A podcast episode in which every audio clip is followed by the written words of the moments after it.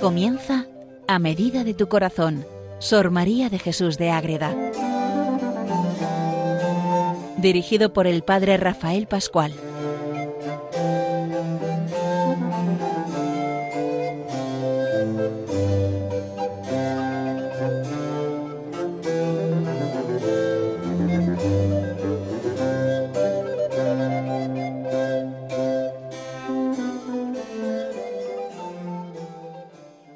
Un saludo para todos los oyentes de Radio María que siguen este programa dedicado a Sor María de Jesús de Ágreda a medida de tu corazón, donde vamos conociendo la vida, las obras de esta gran monja concepcionista franciscana mística que nos lleva a conocer y a leer sus obras, la mística ciudad de Dios, el jardín para recreo del alma, la escala espiritual, y también el epistolario con el rey Felipe IV, que es lo que vamos tratando estos últimos programas. Nos metemos de lleno de verdad ahí para descubrir todas las maravillas que encontramos en este encuentro entre Sor María y el rey Felipe IV vamos haciendo como unas cartas, las cartas pues más interesantes, más espirituales, para demostrar cómo ella lo que hace es aconsejar al rey y ayudarle en diversas materias para que se meta de lleno en la relación preciosa con ese mismo Dios vivo al que ella adora todos los días en su convento de Ágreda y ante el que presenta todas esas súplicas y cuestiones que el rey le va presentando en sus cartas. Pues hoy precisamente vamos a ver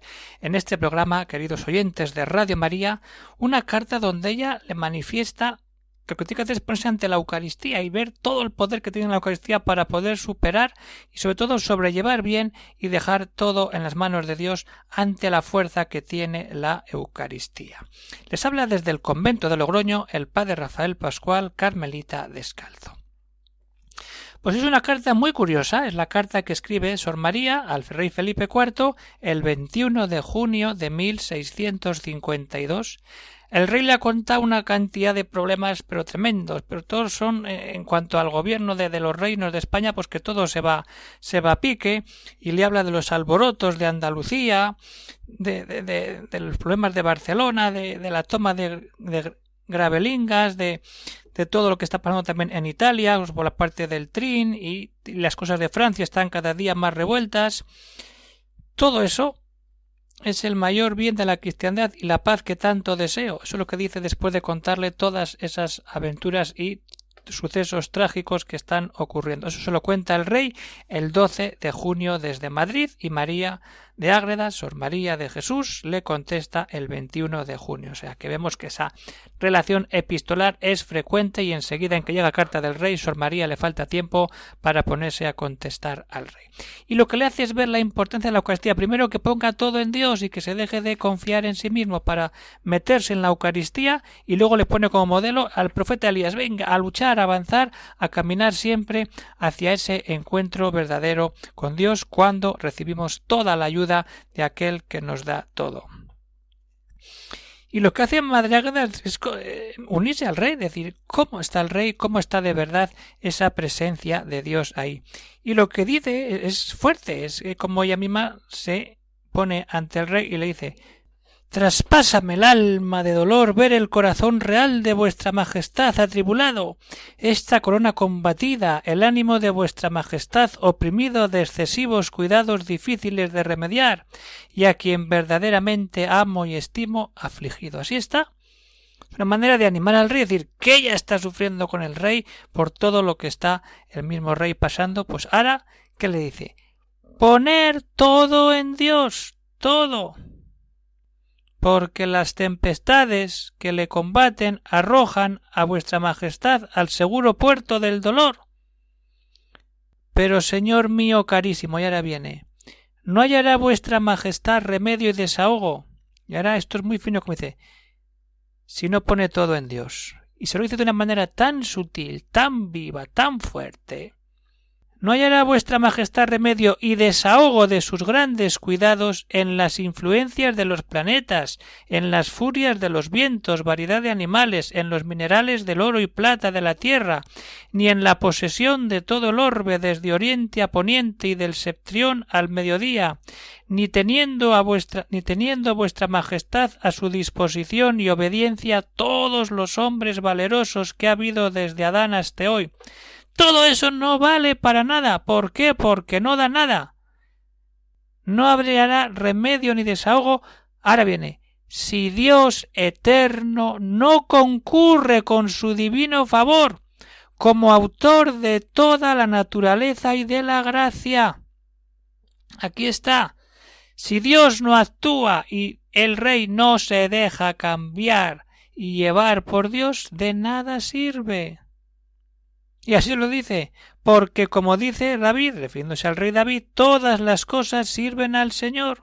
Su diestra divina las gobierna, en él somos, vivimos y nos movemos como San Pablo. Es Dios el que gana la victoria, las victorias son de su poder, dice, los triunfos de su grandeza, los aciertos encaminados por la sabiduría increada, los buenos sucesos nos los da su clemencia y nuestro remedio su misericordia, todo en Dios, todo en Dios. Las victorias, el poder, los triunfos, su grandeza, los aciertos, la sabiduría divina, los buenos sucesos, la clemencia, y el remedio, la misericordia. Que hay para meditar, ¿eh? Pero mucho. Si no ponemos todo en Dios, no hacemos nada más que agobiarnos como el rey Felipe IV. Y ahí sale Sor María, una monja que ¿qué hace? Poner todo en Dios todos los días en la Eucaristía. Venga, pam, pam, pam.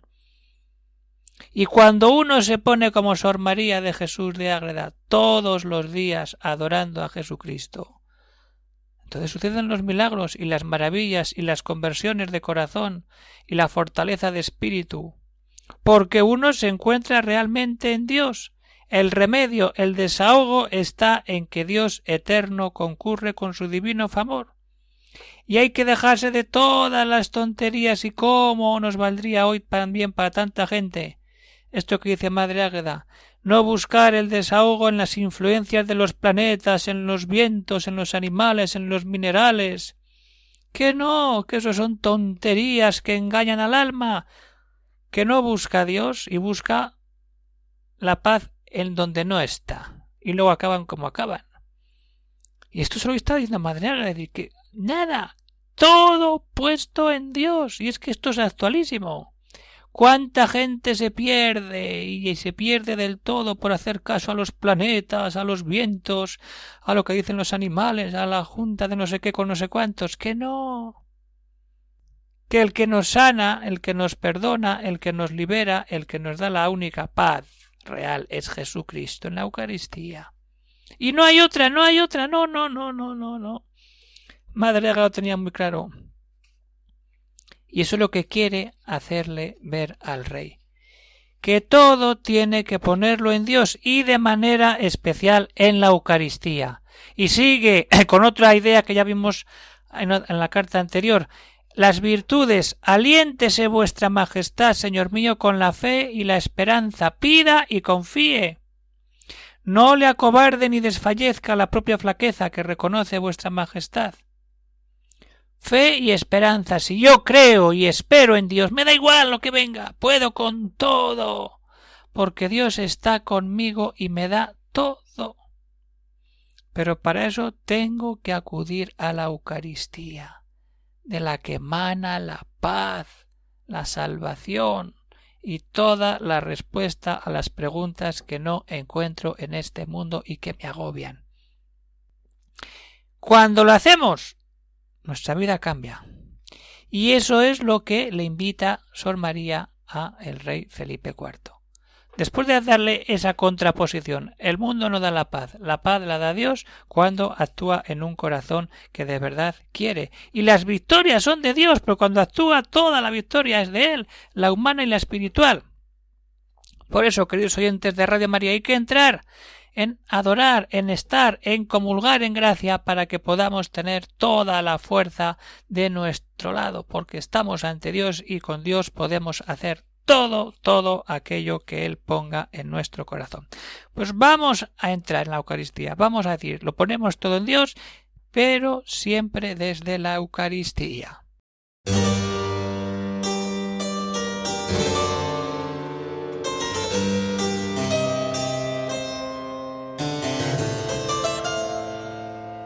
Bye.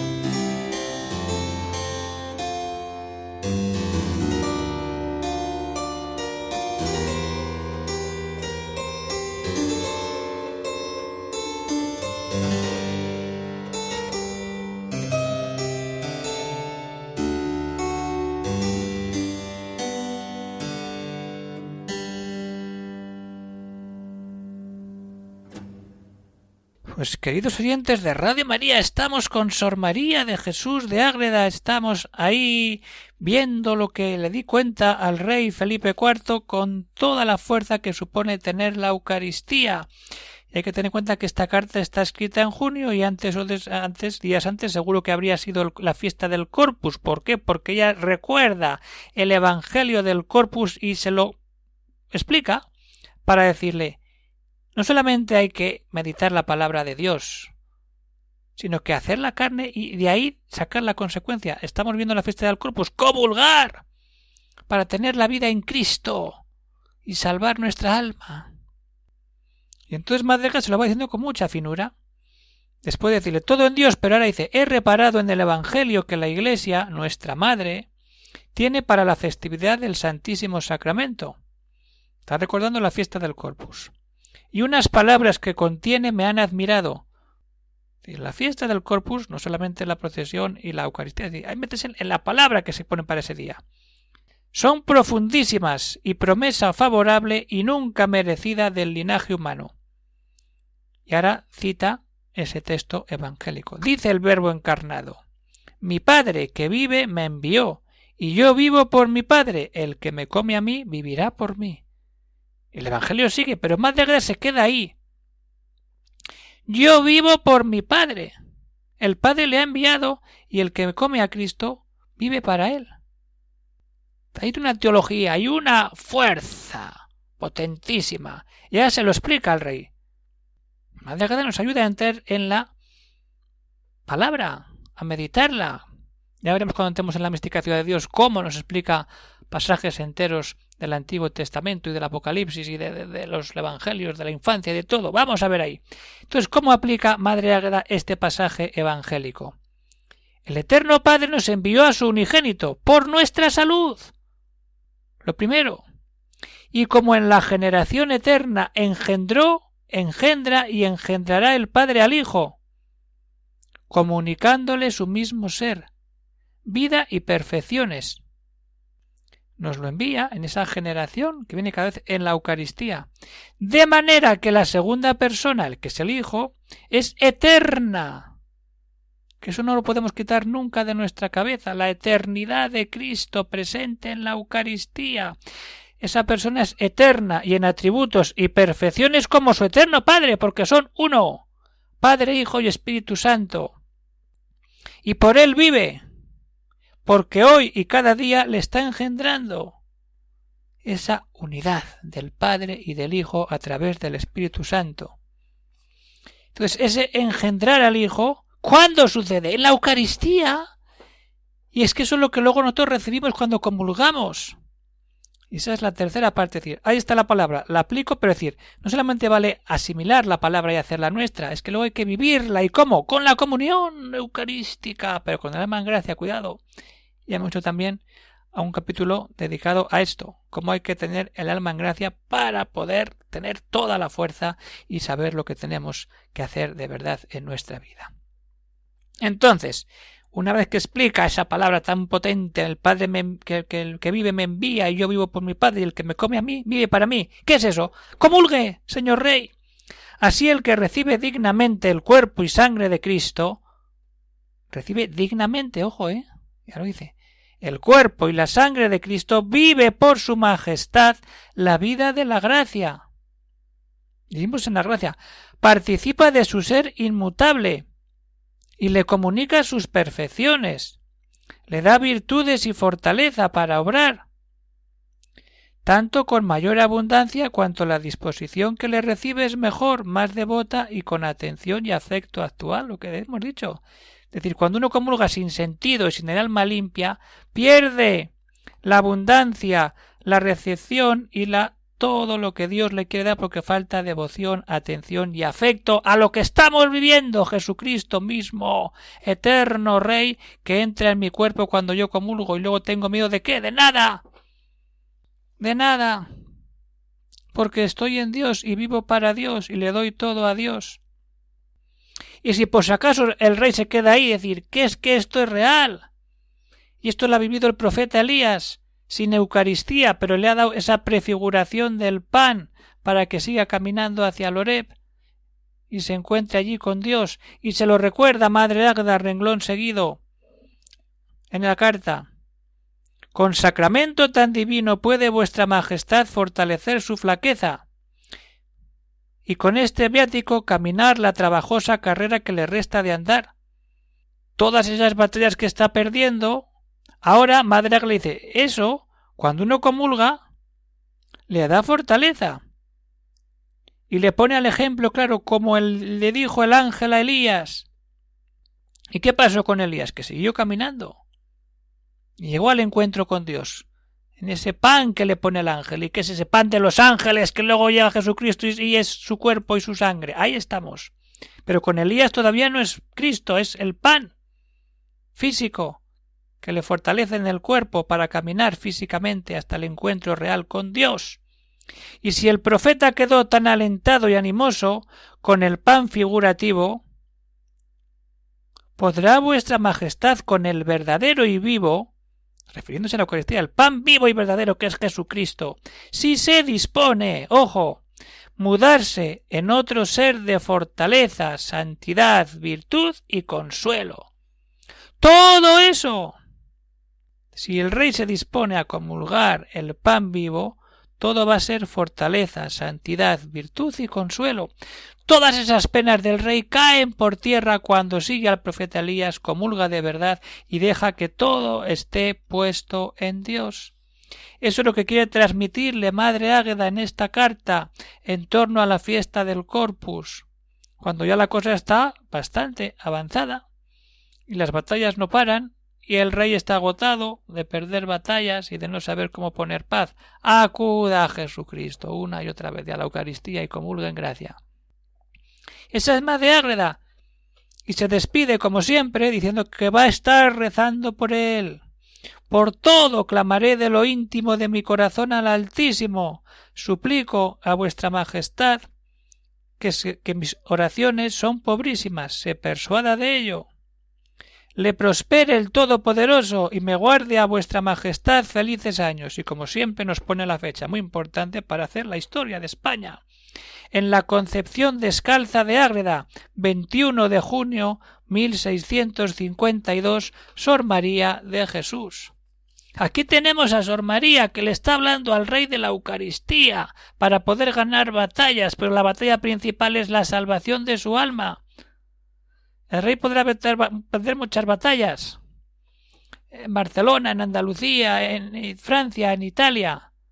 Pero la batalla principal es su alma, que esté limpia, preparada y llena del amor de Dios a través de Jesús Eucaristía, como tanto se lo hace ver nuestra querida Sor María de Jesús de Ágreda, la monja mística del Moncayo que nace y vive toda su vida a la sombra de ese majestuoso monte allí donde se juntan las provincias de Soria, de Navarra, de Zaragoza, y de La Rioja. Allí, junto a ese monte, se junta todo, y allí nació esta gran mujer que tantas maravillas nos enseña si somos capaces y tenemos paciencia de ir leyendo tantas obras y también estas cartas, el epistolario con el rey Felipe IV, que hace una edición sintetizada de las cartas más importantes, que la prepara Consolación Baranda y publica en la editorial Castalia. Que es muy interesante, como vemos, son cartas de, vida espiritual, no pensemos que hay otras cosas, que es que esta es la historia, hay que desmontar todas esas trapiñas de que si la madre Águeda decía tal o la madre decía cual, aquí estamos viendo lo que le dice la madre Águeda, no se está metiendo en politiquería ni nada, está diciéndole que rece, que comulgue y que deje todo en Dios, así tenemos que hacer nosotros, queridos oyentes de Radio María, estar siempre abiertos a la voluntad de Dios y buscar la unión con Él a través de la Eucaristía donde todo se ve de otra manera. Pues hasta aquí llegamos en este programa de hoy. Se despide el padre Rafael Pascual, Carmelita Descalzo, desde el convento de Logroño. Pueden seguir alguna pregunta, alguna cuestión. Pues ahí está el correo electrónico al que pueden hacer comentarios, dudas, peticiones, de lo que sea. Aquí tienen para apuntar agreda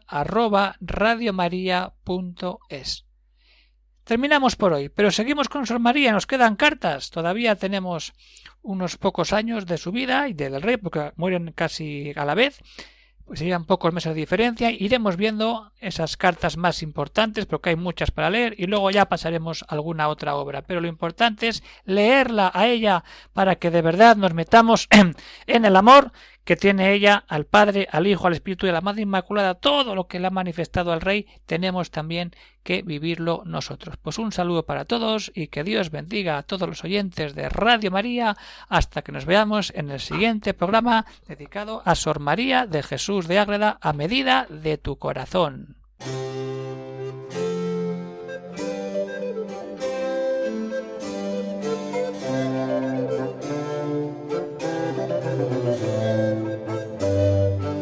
Han escuchado en Radio María A Medida de tu Corazón, Sor María de Jesús de Ágreda. Por el Padre Rafael Pascual.